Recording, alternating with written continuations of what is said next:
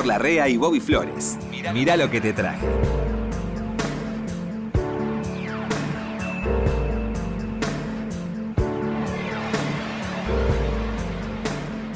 Disponga de las cámaras, señor director. Disponga de las cámaras, señor director. Esos, esos lugares comunes de la televisión. Usted lo ha dicho alguna vez, ¿no? Sí. ¿Quién No, no, ¿No? Yo trataba que. Ya en mi generación, ya, ya estaba hecha la primera etapa. Entonces se trataban de evitar los lugares comunes. Ah. Pero es una expresión tan linda. Porque el director era señor. Disponga usted de las Ahora ya se llama Juan, Pedro, Sí, sí, sí. Juancho, Toto. Sí, sí. Pero antes no, es decir, señor director, disponga de las cámaras. Era como, era como un pope. Se hacía en vivo también la televisión. Era una Se forma de darle en el pie vivo, Y sí. Pues no tengo más nada, director, siga. Era bravo, disponga de las cámaras, Claro. señor director. Sí, sí. Y el director era como un ser extraordinario, como el gran hermano era. Era como un gran hermano. Un gran claro, hermano, el sí. señor director. Sí. ¿Usted en dónde debuta en la tele? ¿Qué programa? Ay, ¿En no vivo? ¿Debutó así, haciendo en vivo? Yo empecé, sí, empecé en vivo haciendo un programa que producían... Pero Ud era locutor. Yo era locutor y de- debuté en un programa, debuté en dos programas simultáneos con Ah, la misma mira. organización. A lo grande siempre. Nah, Sí, no. Pero te, te voy a explicar por qué. Habían hecho una sociedad, Sí. el ¿Qué año? 60. tipo 61, 62. Ah. Habían hecho una sociedad, el esposo de Hilda Bernard, que en este momento no me acuerdo el apellido, No sé. Em, Ignacio de Soroa, que era un animador, y Carlos de Agostino, que era otro animador. Eh, el- eh, tenía un programa con un blanco. Den Sí. el blanco. De Agostino, me Algo acuerdo. así, sí. me acuerdo Pero de eso. forma una sociedad para poner un negocio Sí. y hacer programas de televisión para promocionar ese negocio. Ah, El negocio se llamó Galería de las Sorpresas, no tuvo éxito. También el los programas eran flojos y querían locutores nuevos. Y ponen a una chica que trabajaba en Radio Libertad que se llamaba Lidia Suárez. Y Hilda Bernal, yo estaba haciendo de locutor de un radioteatro acá. Sí. Ah. Acá no, en Radio El Mundo. sí, Y yo digo acá porque es el mismo edificio. sí. Entonces ella se lo recomendó, le dijo al marido, hay un muchacho joven. Yo- yo muy bonito, joven no, y muy no, bonito. al revés, ciertamente gordito. ¿Era gordito? Era usted? yo, sí. Y este que a mí me gusta cómo sale, dijo Hilda. Entonces no- nos pusieron a ir a la chica Suárez y a Sí, mí. en cámara. En cámara. Y hacíamos un programa en Canal 9 y un programa en Canal 7. En el canal, no, no se grababan en un estudio. Se iba al canal, iba de un canal Al a otro. No, al canal. No había Claro. estudios adicionales en ese tiempo. No había, claro. No, claro. sí, Yo ya nací con empezaba el estudio. 13, recién empezaba el Claro. 11, era todo nuevo. Y eh, ya de entrada nomás, este, por ejemplo, yo hacía avisos que a veces se grababan y a veces no. Y así conocí, por ejemplo, a Palito Ortega. Un día compartimos un camarín. Y él, yo hacía un jabón que se llamaba Prosan.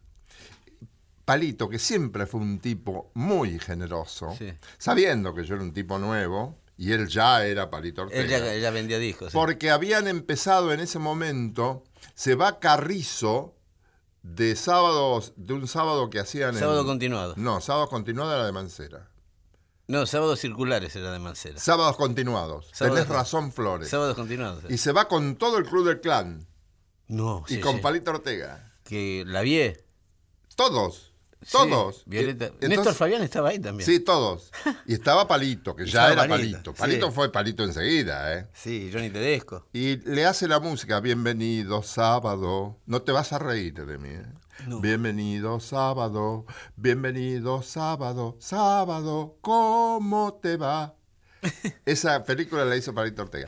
Entonces él me decía, yo pasaba por el, por el pasillo y salía a la puerta de Palito y me decía, Prosan. Oíme, que te Claro. cargue Palito Ortega. más vale, impresionante. Sí. Era como admitir al nuevo. Sí, Siempre sí. fue muy generoso Palito Qué en eso. bueno, Palito. Sí, sí, era Y muy bueno, querido. hice dos programas. Este, yo estaba muy gordezuelo y, de- y de- decidí parar, decidí no continuar después. Eh, seguí en la radio hasta que me dijeron, tenés que hacer televisión, pero andá a un canal en serio y hacer un programa Ah, en serio. ah. Es ahí que me fui a ofrecer al 13. Sí, el Pero Gormestre. Ya, en forma, ya con trajes Se hizo un traje, se hizo un traje. Y sí, me hice, eso. me hice dos. Dos trajes. Me empeñé por un largo tiempo. Pero me, tuve suerte, Ah, claro. porque mis amigos, los que me apreciaban y sabían, Sí. decían, si no te conocen por la televisión, nunca te van a dar ese programa que vos querés hacer, que era lo que hago ahora en, sí. en la. Bueno, bueno, sí. Este, muchas ideas no he tenido. No. Sí, pero, Héctor. Y Héctor, tuvieron suerte, me ofrecí en el Canal 13, me dijeron que sí, este, me bancaron ocho años, hasta que le sacaron el canal. Porque Claro. lo, ¿Cómo se llama? Cuando lo- Los, los militares, no, no, eh, cuando, cuando vuelve Perón, cuando vuelve Perón. le, 73. le sacan el canal a todos los, los, Ah, los sí. dueños. Ah, Claro. No me acuerdo. Sí, este, y entonces, bueno, no, me- yo me fui antes de que se lo sacaran, porque había un ambiente. Me imagino, me imagino. Antes de que se lo expropiaran. así. Le pagaban, ¿eh? Sí, sí, pero no Le pagaron sí, todo. sí. Bueno, este. Mire, le voy a contar algo yo, Héctor, ahora. A ver. Estaba leyendo en eh, una revista, la revista Uncut, una revista de música muy importante en Londres, ¿sí? ¿Sabe cuál es el programa de más éxito en la BBC? ¿Cuál fue el programa de más éxito en los últimos meses? No el programa idea. que más ha crecido, un radioteatro. No me digas. Hacen un radioteatro. En la foto aparecen cuatro. Yo no lo pude escuchar porque es una BBC que es, es difícil, todavía no lo ubiqué. Pero volvió el radioteatro, parece que es furor. Parece que Radioteatro. Radioteatro, sí. Pequeñas historias de media hora. Que de, esta es una de crimen y, y- Un radioteatro. Mira vos. La vieja escuela de... Bueno, usted ha, ha vivido esa época también. Sí, yo, yo la escuchaba de chico y después alcancé a participar como, como locutor, ¿no? como locutor comercial. Y a mí me gustaba mucho ir a los ensayos que le llamaban, le llamaban ensayos en seco. Que eran actores. Todos actores. Todos actores. Y buenos actores. La compañía para la cual yo trabajaba era la de Eduardo Rudi e Hilda Bernard. Eduardo Rubio. Hilda Bernard, una gran Sí, sí. actriz de Sí, radioteatro. Televisión Sí, también, pero el radioteatro le debe a Hilda Bernard con, con aquellas famosas obras de Nené Cascallar, le debe mucho. Nené Cascallar empezó en el radioteatro. Sí, Empezó sí. escribiendo. Bueno, Migré también empezó ¿Sabes cómo lo escuchamos con mi madre desde Bragado? Claro, No claro. nada. Qué lindo eso que me decís, ¿no? Bueno, mi tío, eh, el que me im- impulsa a mí en la radio, el que por primera vez me mete en una radio, acá, en este edificio, ¿Tu tío? Héctor Miranda. Ah, sí. Que el que hacía radioteatro con Miguel Bebán. Sí, sí. Eh, y me contaba que hacían giras y él hacía siempre el malo. Miguel Bebán hacía el bueno y él era el Y malo. le querían pegar. Y no podía salir Claro, del hotel. lo querían fajar. Lo andaban buscando, salir. lo andaban buscando. Ese es el malo. Así que usted es el Así que usted es muy guapo en la radio, ¿no? Sí, bueno, Héctor. Vamos, ¿Tiene música, Héctor? Yo tengo. Vamos. ¿Querés que empiece yo? Sí, señor. Bueno, mira, este, sabes que a mí estoy, soy un apasionado por los grandes músicos que se han preocupado por investigar cómo es, Sí, cómo son los secretos de la música. Sí.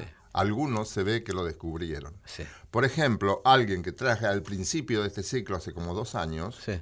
y que lo traigo hoy de nuevo y es Waldo de los Ríos. Sí. Tanto aparece, guarda. Waldo de los Ríos me merece el mayor respeto. Sí. Mira, murió tan joven por otra parte se quitó la vida, desgraciadamente. Se, Pero- se suicidó, es verdad. Sí, se. Hijo de. de. este. De, de- de los Ríos. ¿La mamá cómo se llamaba? La mamá era. ¿No? ¿O me equivoco? Marta de los Ríos. Marta de los Ríos. Marta de los Ríos. Acá te lo traje yo como Sí. Marta de los Sí, Ríos. sí. Era un gran investigador, Waldo. Sí. Los grandes músicos siempre han buscado lograr lo que algunos dicen, algunos músicos Sí. dicen, yo quiero lograr un color. Mm. Logré establecer un color. La música no tiene colores. No, no, no. Es en sentido figurado Mm. que se dice. Y el color es el timbre que los distingue.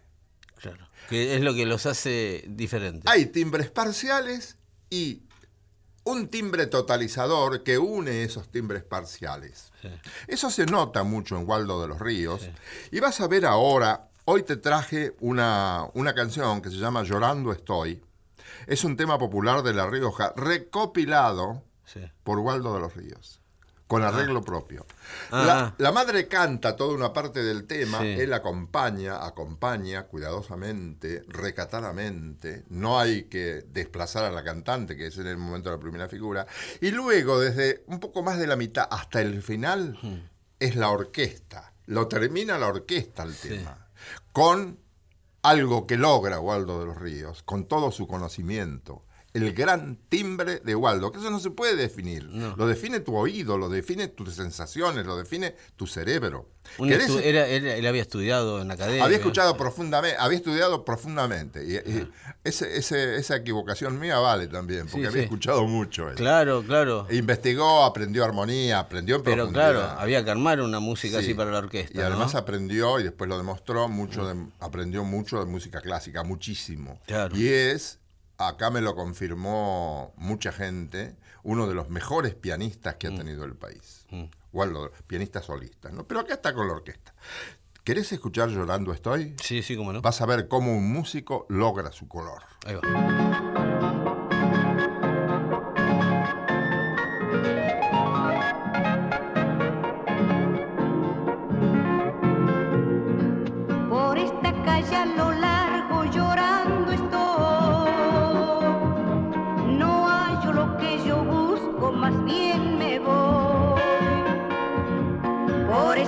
Calle a lo largo llorando estoy. No hallo lo que yo busco, más bien me voy. Me voy,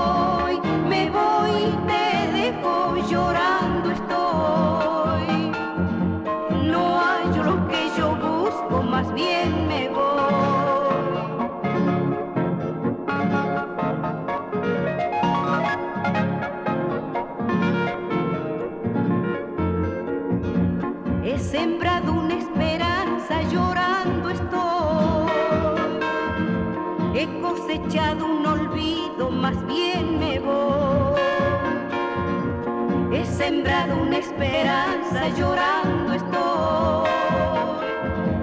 He cosechado un olvido, más bien me voy. Me voy, me voy, te dejo llorando estoy. He cosechado un olvido, más bien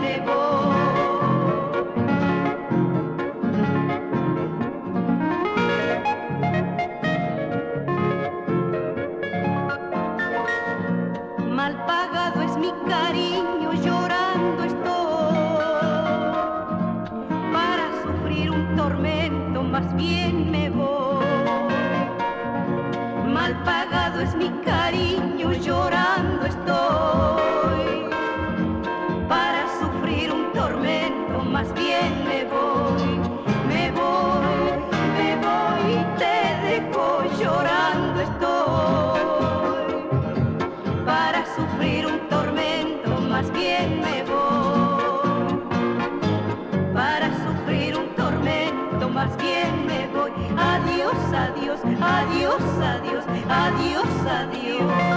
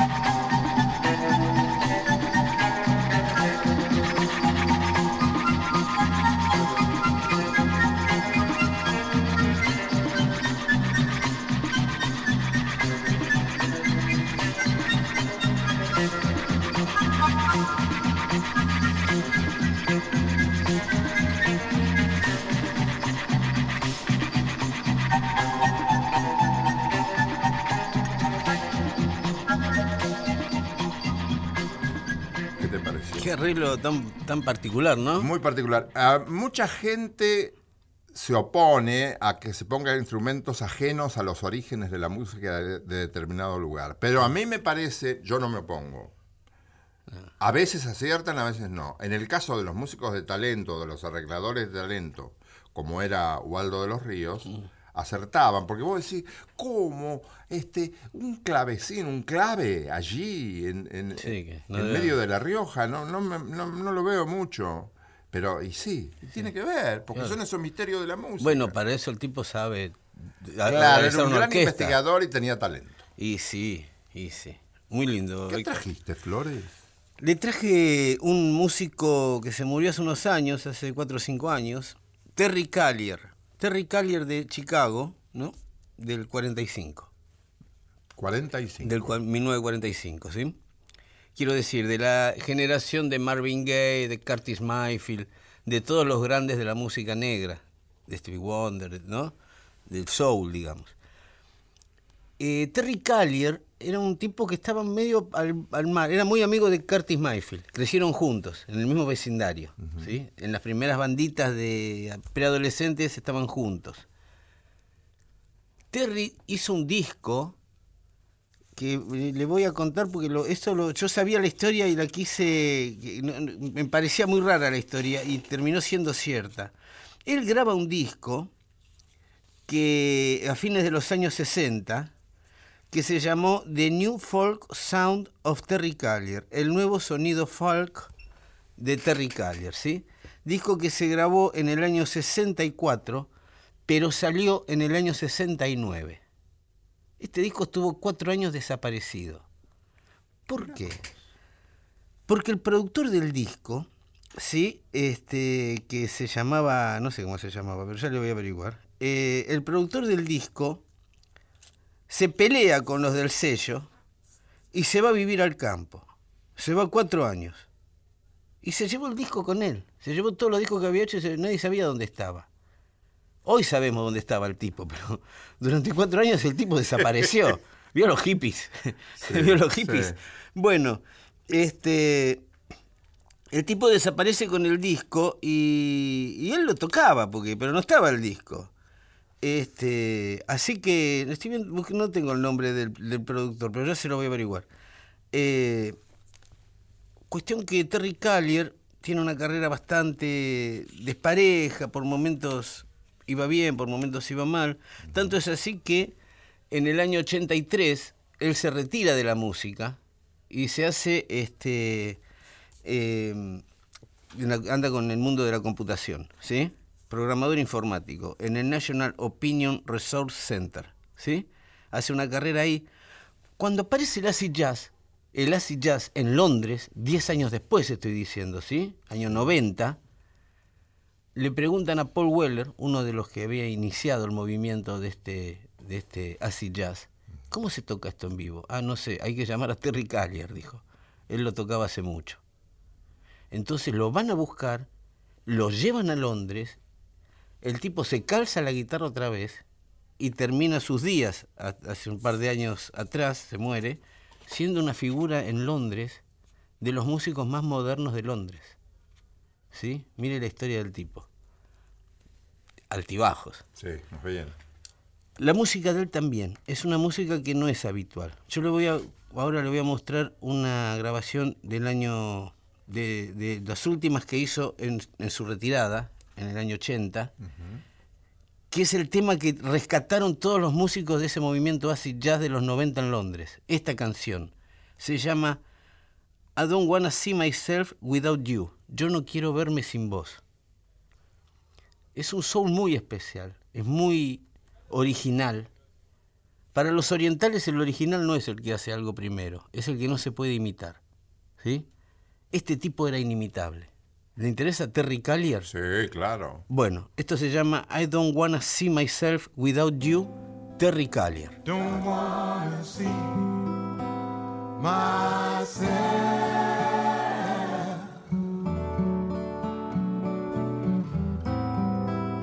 Don't wanna see myself.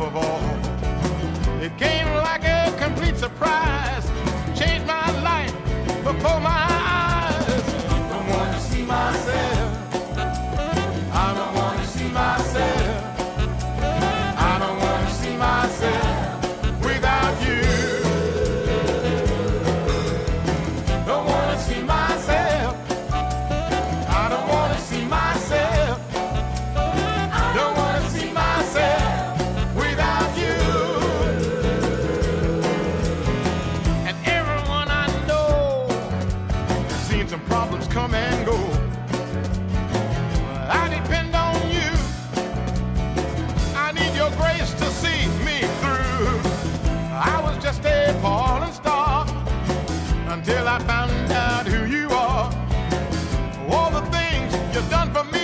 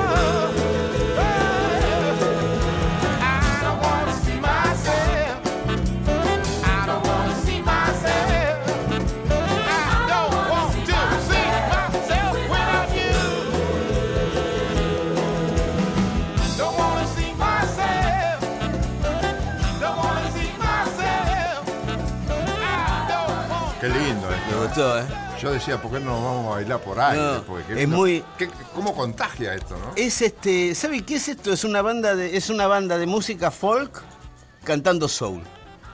Se nota.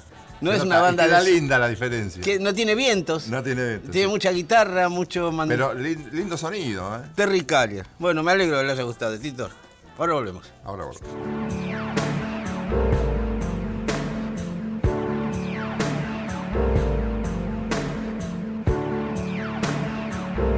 Mirá lo que te traje. Por la radio de todos.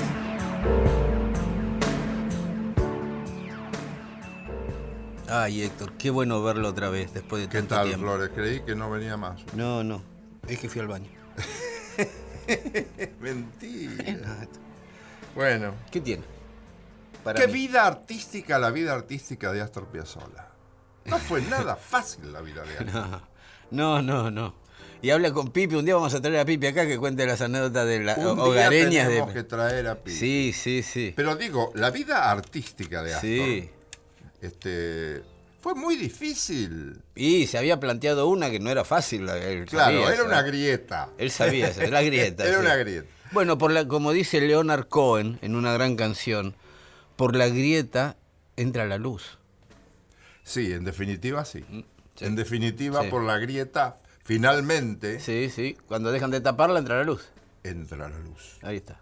En, en Astor entró la luz. Sí. Él pone la orquesta del 46, que un día trajiste una- un tango Sí. que se llama Chique. Chique. Este, sí. Luego tiene un montón de orquestas, se- después se va a Nueva York, muere el padre en el 56, hace Adiós Nonino. Él, él está en una película de Gardel, es el Sí, diarero, es una el diarero, sí, chiquito, con una gorra. Con una gorra. Sí, sí. Qué presagio ese. Creo ¿eh? que tenía 11, no sé, algo así. Qué presagio. Qué cosa. Dicen, dicen que Gardel quería llevarlo a la gira y el padre dijo que no. ¿Ya tocaba él? Tocaba el bandoneón. Entonces Gardel le decía, vos, este. Tocás el bandoneón, pero tocas como un gallego, decía. Tocas tangos como un gallego. No sé si será cierto. Puede ser. Bueno, Astor tuvo una gran cantidad de grupos. Sí. Eh, un disco que se llamaba Piazzolla en Hi-Fi, el, el Octeto, después más adelante, después del Quinteto, el Noneto, pero siempre volvía. Sí. Discos con una, con una orquesta de cuerdas. Todo eso entre el 60. En el 60. Entre 60 y 61 aparece el primer quinteto.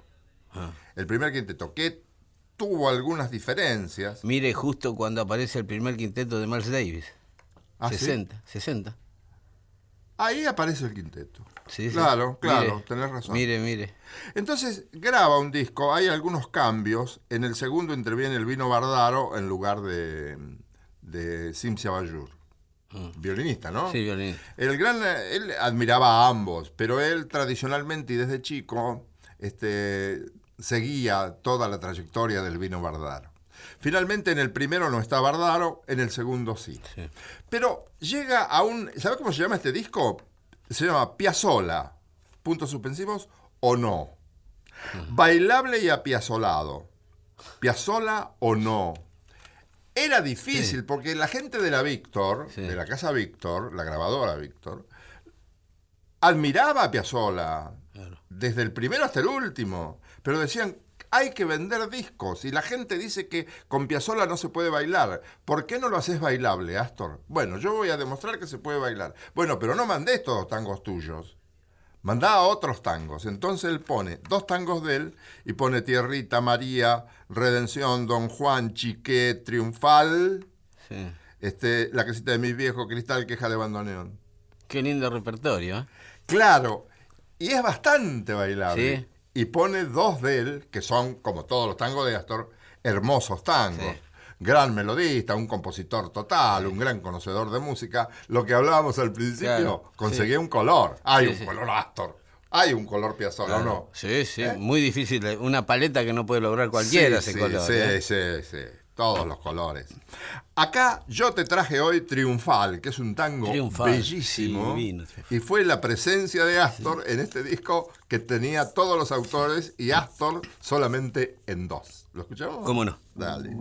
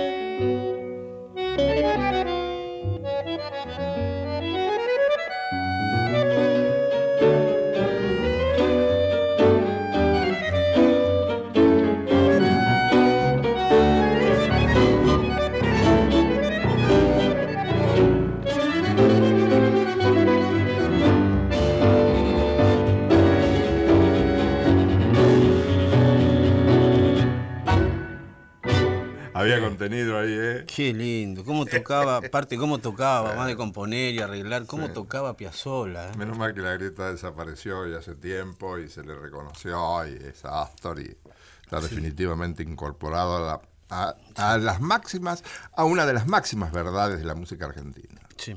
Tenía tango, como él mismo decía, si el tango no tiene mugre no es tango.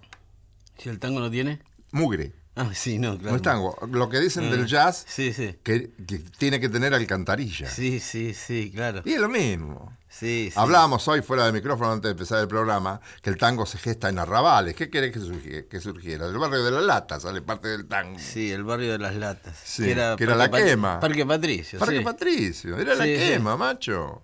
¿Qué querés Claro. de esa gente pobre? Claro. Bueno, ahí le contaba yo que eh, me contaba Iván Noble, mi querido amigo Iván Noble, que los Caballeros de la Quema, el nombre era la murga de Marrone. La murga donde empezó Ah, sí. eh, José Marrone. Sí, sí. Y la quema porque ahí quemaban la basura. Ahí quemaban la Fue por basura. una, una ley de Sarmiento. Claro, los Caballeros de la Quema se llamaba la sí, murga sí, del sí, barrio. claro. Y de la quema la gente sustraía algunos elementos. Sí, sí. Este, entre el fuego, metían las manos, sacaban elementos para vender. Sí. Para lo que podían vender. Eran los quemeros y quemeras. Que le decían. Y de allí sale, le ciruja. decían cirujanos. Y después el apócope fue el ciruja. Cirujano era. Era cirujano. La palabra original era cirujano. Claro, hay un tango que se llama El cirujano. Que era un tipo que metía la mano en la basura. Metían una- la mano en la basura, tenían que meterlo con tan habilidad para Claro. no quemarse que le llamaban al cirujano por Por la el cirujano. delicadeza con que lo hacían. Claro. Después se entendió mal, se creía que había sido la palabra, había sacado la palabra ciruja y por eso le decían cirujano. No, No, no, no, habían sacado nada. Claro. Era, era el cirujano que después, por apócope natural, por esas, esas vueltas que tiene el lenguaje popular, que va para donde quiere, por más que las academias digan lo que digan, Sí, sí. el idioma va para donde quiere. Obvio. Y mm, después si lo aceptan o no lo aceptan es otro Sí, tema. La otro- cuestión es lo que vos y yo tenemos costumbre de usar cuando hablamos. Sí, ¿o y, no? y lo que se entiende. Y lo que se entiende. Nos entendemos por eso. Sí, sí. Este, mm, ¿Cómo y- se puede contar la historia de una sociedad, de una, sea donde sea, a través de la música, eh, Ah, que se escuchaba en ese momento? Sí. Haciendo un análisis. Y ahí está la importancia del tango, ahí está la importancia posterior del rock, mi Sí. querido. Y el blues y el soul. Sí, y claro. Y, Sí, y esas, sí. esas músicas tienen, tienen base, tienen una base, raíces muy robustas. Y muestran algo siempre. Siempre están mostrando algo. Siempre están mostrando algo, están descubriendo algo. Sí. Algo que anda. Cosas muy interesantes. Sí, sí. Bueno, Héctor, hablando de. de- Amigo, ¿qué trajo, de amigo? contar. Hubo una banda argentina, un dúo argentino que fue quizás el dúo más popular de la música argentina, del rock si se quiere, ¿no? Sui Generis. Sui Generis. Charlie García Sí. y Nito Mestre. ¿Fue previo a, la, a Charlie solista o ya era solista Charlie? ¿Cómo No, era no, no, Charlie sale de. ellos salen de ¿Lideraba la se- Sui Generis o no? Salen de la secundaria los dos, del Damaso Centeno, de ahí la avenida Rivadavia. Empezaron. ellos- ¿Tenía el líder o no? No, no. ¿O era compartido? No, no, eran ellos dos. Después Ah, sumaron una batería. Sí, y sí. sí. pero en el colegio empezaron. Sí, en sí. la fiesta del colegio empezaron Sí, tocando. sí, sí. Sui Generis tuvo cuatro o cinco discos a comienzos de los años 70, una época brillante también para el rock argentino, donde Spinetta arma y desarma Pescado Rabioso, eh, donde surge Santa Olalla con Arcoiris, donde surge ya Pescado rabioso. Lito Nevia solista, con, eh, con Astarita y con el Negro González, se va a grabar discos a México. Una Ah, época sí. que florecía el rock, ¿no? Empiezan los festivales, Festival Pinap, el festival este, el Barrock, ¿sí? Empiezan a juntar, empieza a tomar color el rock, si se quiere. Bueno, Sui Generis generó dos carreras solistas, la de Charlie y la de Nito, que hasta hoy siguen. A Nito lo tenemos acá en National Rock, haciendo su programa todos los viernes. Eh, en el año 2007 se juntan otra vez. 2007, ¿sí? Eh, termina, hacen unos shows, graban un disco que queda en la nada porque no lo presentan nunca. Era la época, para que Ud se ubique, que Charlie se tira del noveno piso. Que Charlie se tira a la Ah, pileta. De un hotel. De un hotel en Mendoza. Ahí estaba con Nito. Ah, sí. Claro, el que está en la habitación de arriba es Nito. Nito no ganaba para susto, ¿no? El que no. no. Pobre Nito. Un día lo voy a traer para que cuente acá la historia de ese Sí, día. por el amor de Dios. Porque Nito lo vio ese día, Qué Charlie. que lindo dijo- programa podemos hacer con Nito. ¿eh? No, Nito. Aparte es muy gracioso, Nito. Sí, sí. Y, nos contaba el otro día en una mesa, así en un bar, que él estaba en la habitación, ya, ya veía que algo, Charlie estaba, estaba mal. Charlie estaba mal, estaba incómodo. y entonces Nito se va ese día. Se va, se, nos invitan a una, no sé a dónde, a pasear a Mendoza. Él se va. Cuando vuelve, encuentra a los periodistas, la ambulancia, todo en el hotel. Y yo me no sabía qué imaginarme, pero nunca me imaginé que se iba a tirar de- del balcón a la pileta. Este, bueno, sui generis. Qué cosa. Charlie y Nito, ¿sí? Con Sí. idas y vueltas, cada tanto se juntan y hacen una.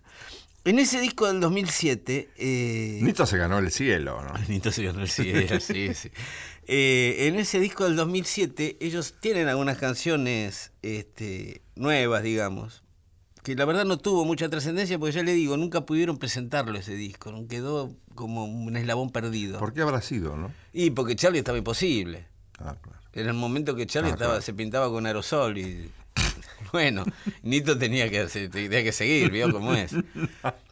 Entonces en ese disco hacen una canción de un músico que ellos admiraron siempre, todos los que estamos en el rock lo hemos admirado, lo, lo- lo admiramos habitualmente, que se llama James Taylor. James Taylor fue el primer artista contratado por los Beatles para su sello Apple. Ajá. ¿sí? Lo descubre Paul McCartney en una, un estaba ¿Ellos tocando. producían? A dos o tres artistas sí, James Taylor fue uno. Otro fue. Ah. El otro fue Badfinger, una banda que justo en pleno éxito se muere el cantante y terminan mal. Qué mala suerte. Sí, sí, sí. Eh, pero dos o tres artistas produjeron los Beatles en el sello Apple. Ajá. James Taylor fue el primero, ¿sí? Eh, aún hoy está cantando.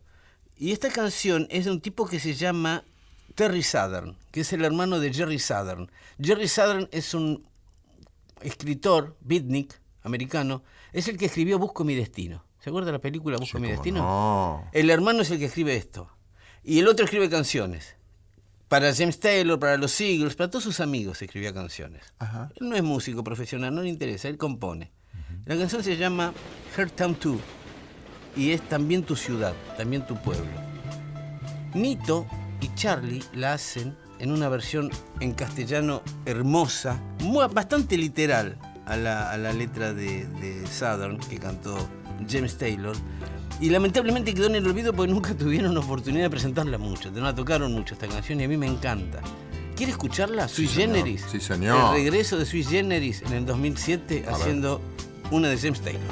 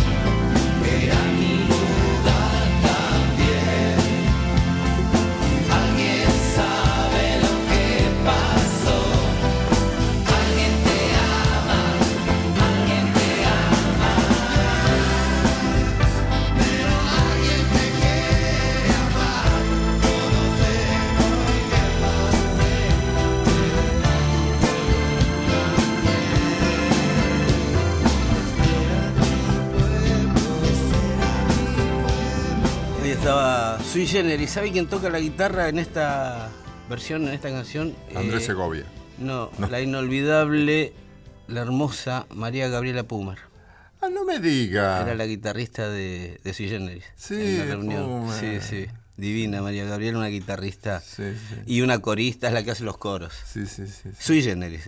Gracias, amigo. Ahí tenía. ¿Sabe qué traje? ¿Qué trajo? Otro artista con vida difícil. Con carrera difícil, pero por distintos motivos Mm. que los de Astor. Astor tenía una vida, él, Sí. que él cuidaba Mm. mucho. Porque el músico, el cantante, necesita gozar de buena salud. Mm.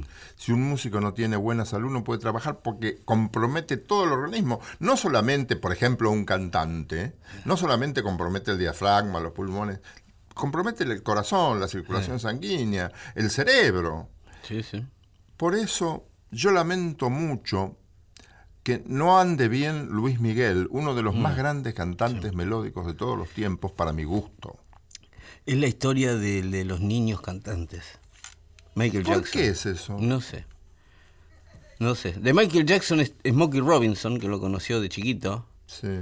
Él dio una explicación bastante lógica de lo que fue la debacle moral y física de Michael. ¿Por qué? ¿Qué dijo? Él dijo, de chiquito vivió la vida de grande, entre giras, sesiones, ensayos. Qué buen shows. razonamiento. Cuando se Y hizo ahí grande. desconcierto. Y cuando se hizo grande, ¿qué fue lo primero que hizo? ¿Qué se compró? Un zoológico.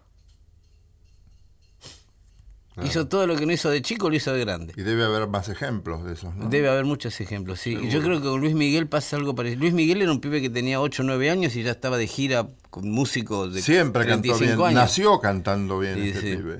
Yo trabajé en el, yo trabajé en la transmisión que hizo este Turner de El Viña del Mar 2010, donde tocó Luis Miguel. Ah, Era sí, insoportable. Sí, sí. Era insoportable él. Era- Antes había estado en Viña antes del había Mar. estado. Sí, era, sí, sí, en Viña del Mar la noche de él fue sensacional. Antes había estado y cantó en inglés. Yo te acordás que la vez pasada Sí, te lo traje Sí, cantando, sí. cantando en inglés. Sí, sí, pero ya es, es como... Se había hecho hacer una, una- Se había hecho hacer a 30 metros del escenario, en línea recta, a la entrada que tenía del escenario, una casita de madera. ¿Para qué? Y donde estaba, entraba ahí 40 minutos antes, nadie sabía qué hacía ahí adentro. Ay, Dios. Y le avisaban, entonces salía y nadie le puede mirar ni hablar. No sé por qué suceden esas Y él entraba como un boxeador al escenario. Bueno, no sé, Héctor, yo creo que es eso, que no lo dejan ser chicos cuando tienen que ser chicos. Y puede ser eso. Entonces cuando son grandes hacen todos los, tienen todos los caprichos que tiene un niño. Ahora, vos, yo acá tengo un disco que tiene canciones creadas en diversos años, del 60, 58, etc. Sí. Escuches lo que escuché, yo escuché todo este disco. No le encontrás una No, canta bien. en contra. No, no. Una en contra. Ningún problema de expresión, de, de respiración, de afinación ni hablar, ¿no? ¿Y cuánto escenario tiene también? Tiene mucho escenario, es muy musical. Sí. Por eso quería recordarlo bien yo. Muy bien. Quiero recordarlo bien a través de dos canciones. Una se llama, que van juntas, ¿no? Sí. Este, Voy a apagar la luz y contigo aprendí que son lo suficientemente famosas.